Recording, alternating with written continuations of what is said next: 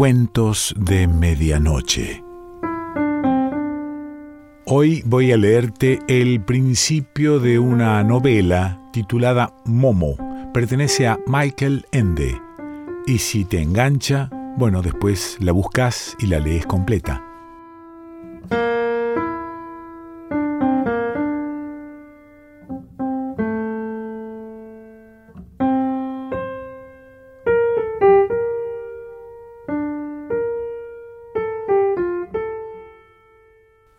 Ciudad grande y una niña pequeña. En los viejos, viejos tiempos, cuando los hombres hablaban todavía muchas otras lenguas, ya había en los países ciudades grandes y suntuosas. Se alzaban allí los palacios de reyes y emperadores.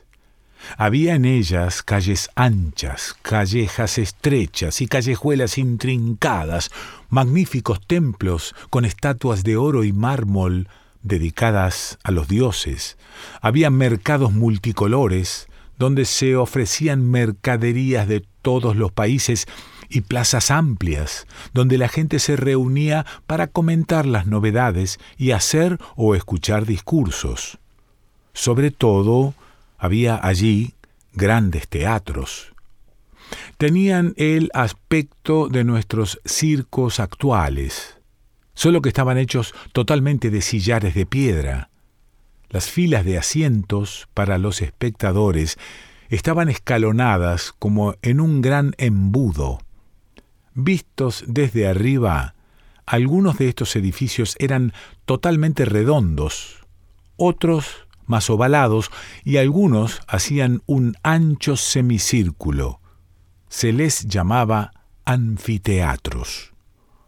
Había algunos que eran tan grandes como un campo de fútbol y otros más eh, pequeños, en los que sólo cabían unos cientos de espectadores.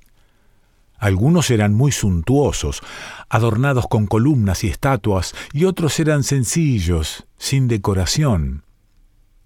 Esos anfiteatros no tenían tejado, todo se hacía al aire libre. Por eso, en los teatros suntuosos, se tendían sobre las filas de asientos tapices bordados de oro para proteger al público del ardor del sol o de un chaparrón repentino. En los teatros más humildes cumplían la misma función cañizos de mimbre o paja. En una palabra, los teatros eran tal como la gente se los podía permitir, pero todos querían tener uno, porque eran oyentes y mirones apasionados. Y cuando escuchaban los acontecimientos conmovedores o cómicos que se representaban en la escena, les parecía que la vida representada era, de modo misterioso, más real que su vida cotidiana, y les gustaba contemplar esa otra realidad. Han pasado milenios desde entonces. Las grandes ciudades de aquel tiempo han decaído, los templos y palacios se han derrumbado. El viento y la lluvia, el frío y el calor han limado y excavado las piedras. De los grandes teatros no quedan más que ruinas. En los agrietados muros, las cigarras cantan su monótona canción y es como si la tierra respirara en sueños. Pero algunas de esas viejas y grandes ciudades siguen siendo en la actualidad grandes. Claro que la vida en ellas es diferente. La gente va en coche o tranvía, tiene teléfono y electricidad, pero por aquí o por allí, entre los edificios nuevos, quedan todavía un par de columnas, una puerta, un trozo de muralla o incluso un anfiteatro de aquellos lejanos días. En una de esas ciudades transcurrió la historia de Momo. Fuera, en el extremo sur de esa gran ciudad, Allí donde comienzan los primeros campos y las chozas y chabolas son cada vez más miserables, quedan, ocultas en un pinar, las ruinas de un pequeño anfiteatro. Ni siquiera en los viejos tiempos fue uno de los suntuosos. Ya por aquel entonces era, digamos, un teatro para gente humilde. En nuestros días, es decir, en la época en que se inició la historia de Momo, las ruinas estaban casi olvidadas. Solo unos pocos catedráticos de arqueología sabían que existían, pero no se ocupaban de ellas porque ya no había nada que investigar. Tampoco era un monumento que se pudiera comparar con los otros que había en la gran ciudad. De modo que solo de vez en cuando se perdían por allí unos turistas, saltaban por las filas de asientos cubiertas de hierbas, hacían ruido, hacían alguna foto y se iban de nuevo. Entonces volvía el silencio al círculo de piedra y las cigarras cantaban la siguiente estrofa de su interminable canción que, por lo demás, no se diferenciaba en nada de las estrofas anteriores. En realidad, sólo las gentes de los alrededores conocía el curioso edificio redondo, apacentaban en él sus cabras. Los niños usaban la plaza redonda para jugar a la pelota y a veces se encontraban ahí, de noche, algunas parejitas. Pero un día corrió la voz entre la gente de que últimamente vivía alguien en las ruinas. Se trataba al parecer de una niña. No lo podían decir exactamente porque iba vestida de un modo muy curioso parecía que se llamaba Momo o algo así. El aspecto externo de Momo ciertamente era un tanto desusado y acaso podía asustar algo a la gente que da mucha importancia al aseo y al orden. Era pequeña y bastante flaca, de modo que ni con la mejor voluntad se podía decir si tenía ocho años solo o ya tenía doce. Tenía el pelo muy ensortijado, negro, y con todo el aspecto de no haberse enfrentado jamás a un peine o unas tijeras. Tenía unos ojos muy grandes, muy hermosos, y también negros, y unos pies del mismo color, pues casi siempre iba descalza. Solo en invierno llevaba zapatos de vez en cuando, pero solían ser diferentes, descabalados, y además le quedaban demasiado grandes. Eso era porque Momo no poseía nada más que lo que encontraba por ahí o lo que le regalaban. Su falda estaba hecha de muchos remiendos de diferentes colores y le llegaba hasta los tobillos. Encima llevaba un chaquetón de hombre viejo, demasiado grande, cuyas mangas se arremangaba alrededor de la muñeca. Momo no quería cortarlas, porque recordaba, previsoramente, que todavía tenía que crecer. Y quién sabe si alguna vez volvería a encontrar un chaquetón tan grande, tan práctico y con tantos bolsillos. Debajo del escenario de las ruinas, cubierto de hierba, había unas cámaras medio derruidas, a las que se podía llegar por un agujero en la pared. Allí se había instalado Momo como en su casa. Una tarde llegaron unos cuantos hombres y mujeres de los alrededores que trataron de interrogarla.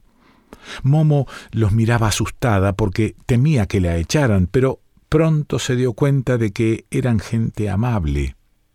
Ellos también eran pobres y conocían la vida. Y bien, dijo uno de los hombres, parece que te gusta esto. Sí, contestó Momo. ¿Y quieres quedarte aquí? Sí, sí puedo. Pero no te espera nadie. No. Quiero decir, no tienes que volver a casa. Esta es mi casa. ¿De dónde vienes, pequeña? Momo hizo con la mano un movimiento indefinido, señalando algún lugar cualquiera a lo lejos.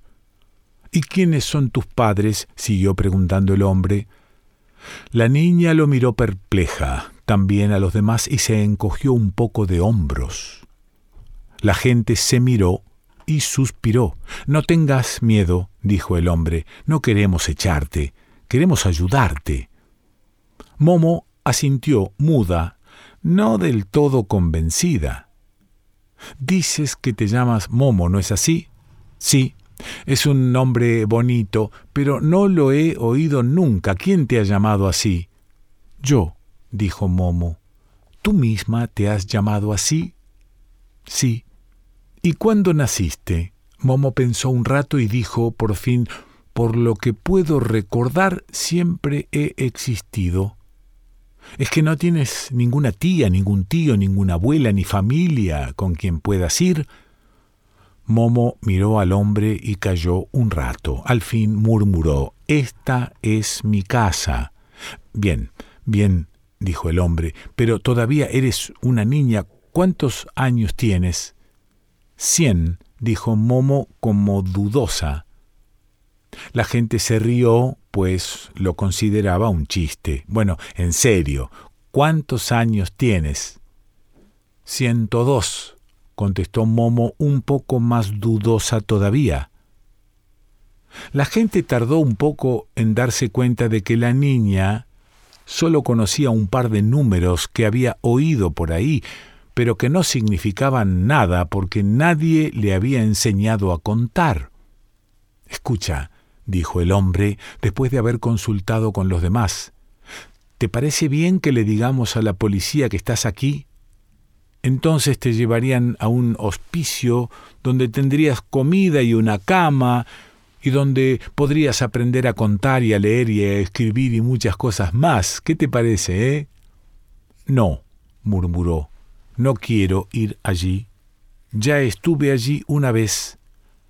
También había otros niños, había rejas en las ventanas, había azotes cada día y muy injustos. Entonces, de noche, Escalé la pared y me fui. No quiero volver allí. Lo entiendo, dijo un hombre viejo y asintió, y los demás también lo entendían y asintieron. Está bien, dijo una mujer, pero todavía eres muy pequeña. Alguien ha de cuidar de ti. Yo, contestó Momo aliviada. ¿Ya sabes hacerlo? preguntó la mujer. Momo calló un rato y dijo en voz baja, No necesito mucho. La gente volvió a intercambiar miradas, a suspirar y a asentir. Sabes, Momo, volvió a tomar la palabra el hombre que había hablado primero, creemos que quizá podrías quedarte con alguno de nosotros. Es verdad que todos tenemos poco sitio y la mayor parte ya tenemos un montón de niños que alimentar, pero por eso creemos que uno más no importa. ¿Qué te parece eso, eh? Gracias, dijo Momo, y sonrió por primera vez. Muchas gracias, pero ¿por qué no me dejáis vivir aquí? La gente estuvo discutiendo mucho rato y al final estuvo de acuerdo. Porque aquí, pensaban, Momo podía vivir igual de bien que con cualquiera de ellos y todos juntos cuidarían de ella porque de todos modos sería mucho más fácil hacerlo todos juntos que uno solo. Empezaron enseguida. Limpiaron y arreglaron la cámara medio derruida en la que vivía Momo, todo lo bien que pudieron. Uno de ellos, que era albañil, construyó incluso un pequeño hogar también encontraron un tubo de chimenea oxidado. Un viejo carpintero construyó con unas cajas una mesa y dos sillas. Por fin, las mujeres trajeron una vieja cama de hierro fuera de uso con adornos de madera, un colchón que solo estaba un poco roto y dos mantas. La cueva de piedra debajo del escenario se había convertido en una acogedora habitación. El albañil, que tenía aptitudes artísticas, pintó un bonito cuadro de flores en la pared, incluso pintó el marco y el clavo del que colgaba el cuadro. Entonces vinieron los niños y los mayores y trajeron la comida que les sobraba. Uno un pedacito de queso, el otro un pedazo de pan, el tercero un poco de fruta y así los demás. Y como eran muchos niños, se reunió esa noche en el anfiteatro un nutrido grupo e hicieron una pequeña fiesta en honor de la instalación de Momo. Fue una fiesta muy divertida, como solo saben celebrarlas la gente modesta. Así comenzó la amistad entre la pequeña Momo y la gente de los alrededores. 2 una cualidad poco común y una pelea muy común. Desde entonces Momo vivió muy bien, por lo menos eso le parecía a ella. Siempre tenía algo que comer, unas veces más, otras menos, según fuesen las cosas y según la gente pudiera prescindir de ellas. Tenía un techo sobre su cabeza, tenía una cama, y cuando tenía frío podía encender el fuego, y lo más importante, tenía muchos y buenos amigos. Se podía pensar que Momo había tenido mucha suerte al haber encontrado gente tan amable, y la propia Momo lo pensaba así. Pero también la gente se dio pronto cuenta de que habían tenido mucha suerte. Necesitaban a Momo y se preguntaban cómo habían podido pasar sin ella antes y cuanto más tiempo se quedaba con ellos la niña, tanto más imprescindible se hacía, tan imprescindible que todos temían que algún día pudiera marcharse. De ahí viene que Momo tuviera muchas visitas. Casi siempre se veía a alguien sentado con ella que le hablaba solícitamente, y el que la necesitaba y no podía ir, la mandaba a buscar, y a quien todavía no se había dado cuenta de que la necesitaba le decían los demás, vete con Momo. Estas palabras se convirtieron en una frase hecha entre la gente de las cercanías, igual que se dice buena suerte, o que aproveche, o y qué sé yo, se decía en toda clase de ocasiones, vete con Momo. ¿Pero por qué? Es que Momo era tan increíblemente lista que tenía un buen consejo para cualquiera. Encontraba siempre las palabras apropiadas cuando alguien necesitaba consuelo. ¿Sabía hacer juicios sabios y justos? No, Momo, como cualquier otro niño, no sabía hacer nada de todo eso.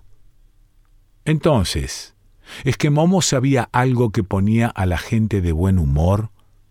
¿Sabía cantar muy bien? ¿O sabía tocar un instrumento? ¿O es que, ya que vivía en una especie de circo, sabía bailar o hacer acrobacias? No, tampoco era eso. ¿Acaso sabía magia? ¿Conocía algún encantamiento con el que se pudiera ahuyentar todas las miserias y preocupaciones? ¿Sabía leer en las líneas de la mano o predecir el futuro de cualquier otro modo? Nada de eso. Lo que la pequeña Momo sabía hacer como nadie era escuchar. Eso no es nada especial, dirá quizás algún lector, cualquiera sabe escuchar. Pues eso es un error. Muy pocas personas saben escuchar de verdad. Y la manera en que sabía escuchar Momo era única. Momo sabía escuchar de tal manera que a la gente tonta se le ocurrían de repente ideas muy inteligentes. No porque dijera o preguntara algo que llevara a los demás a pensar esas ideas, no. Simplemente estaba allí y escuchaba con toda su atención y toda simpatía. Mientras tanto, miraba al otro con sus grandes ojos negros y el otro en cuestión notaba de inmediato cómo se le ocurrían pensamientos que nunca hubiera creído que estaban en él. Sabía escuchar de tal manera que la gente perpleja o indecisa sabía muy bien de repente qué era lo que quería. O los tímidos se sentían de súbito muy libres y valerosos o los desgraciados y agobiados se volvían confiados y alegres. Y si alguien creía que su vida estaba totalmente perdida y que era insignificante, y que él mismo no era más que uno entre millones, y que no importaba nada, y que se podía sustituir con la misma facilidad que una maceta rota, iba, le contaba todo eso a la pequeña Momo, y le resultaba claro de modo misterioso mientras hablaba, que tal como era, sólo había uno entre todos los hombres, y que por eso era importante a su manera para el mundo. Así sabía escuchar Momo. Una vez fueron a verla al anfiteatro dos hombres que se habían peleado a muerte y que ya no se querían hablar, a pesar de ser vecinos. Los demás les habían aconsejado que fueran a ver a Momo, porque no estaba bien que los vecinos vivieran enemistados. Los dos hombres al principio se habían negado, pero al final habían accedido a regañadientes. Ahí estaban los dos, en el anfiteatro, mudos y hostiles, cada uno en un lado de las filas de asientos de piedra, mirando sombríos entre sí. Uno era el albañil que había hecho el hogar y el bonito cuadro de flores que había en la salita de Momo.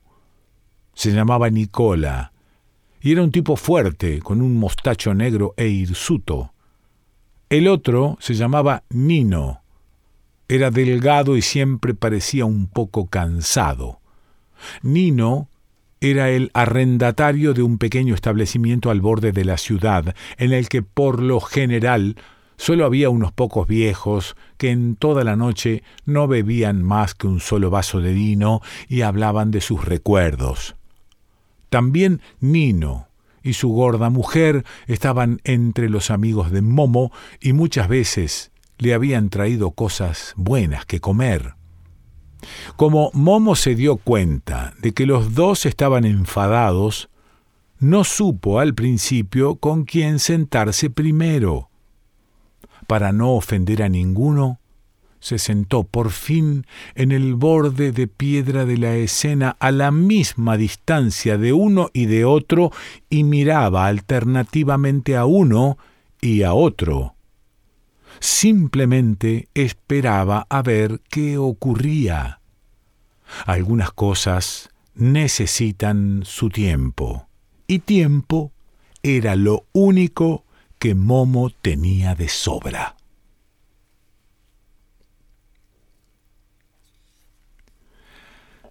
Esto que acabo de leerte es la primera parte de la novela titulada Momo, pertenece a Michael Ende y si te atrapó, búscala y léela completa.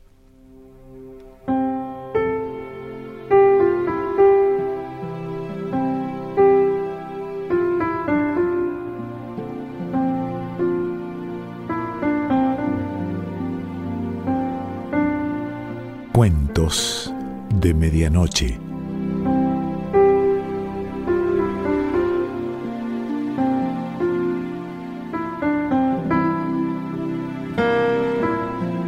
Selección Pancho Mondino. Idea y lectura Quique Pessoa.